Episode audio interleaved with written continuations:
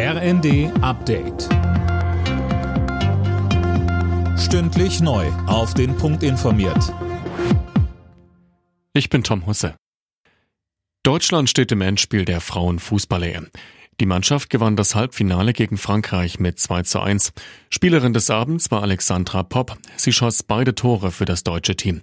Sie sagte nach der Partie im ZDF, wir haben äh, wirklich alles reingeworfen, gerade zuletzt. Äh, Frankreich hat echt gedrückt und wir sind so unfassbar glücklich. Kein Schwein hat mit uns gerechnet und wir stehen jetzt im Finale gegen England in Wembley von 90.000. Ganz ehrlich, was Schöneres gibt's nicht. Noch bis zum frühen Morgen läuft der Warnstreik des Bodenpersonals bei der Lufthansa. Nahezu der gesamte Flugplan der Airline am Tag fiel flach. Betroffen über 130.000 Passagiere. Und bis die alle am gewünschten Urlaubsort oder wieder zu Hause ankommen, dürfte es sicher noch eine Weile dauern. Bei den Fluggästen sorgt der Ausstand für ordentlich Frust. Einige haben aber auch Verständnis. Wir haben uns am Flughafen in Hamburg umgehört.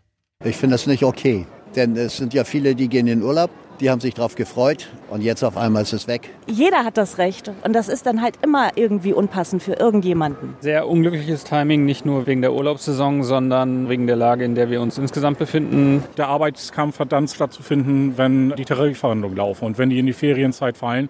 Dann ist das doof für den Einzelnen, aber ich habe da volles Verständnis für. Die Bundesregierung hat grünes Licht für den Verkauf von 100 modernen Panzerhaubitzen an die Ukraine gegeben. Das berichtet der Spiegel. Demnach hat der Rüstungskonzern Kraus Maffei Wegmann eine Herstellungsgenehmigung vom Bundeswirtschaftsministerium erhalten.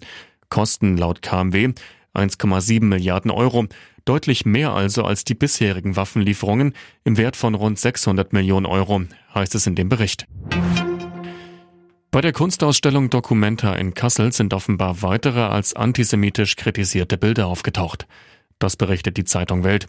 Demnach wurden die Werke auch bereits von der Documenta geprüft und als nicht antisemitisch eingestuft. Alle Nachrichten auf rnd.de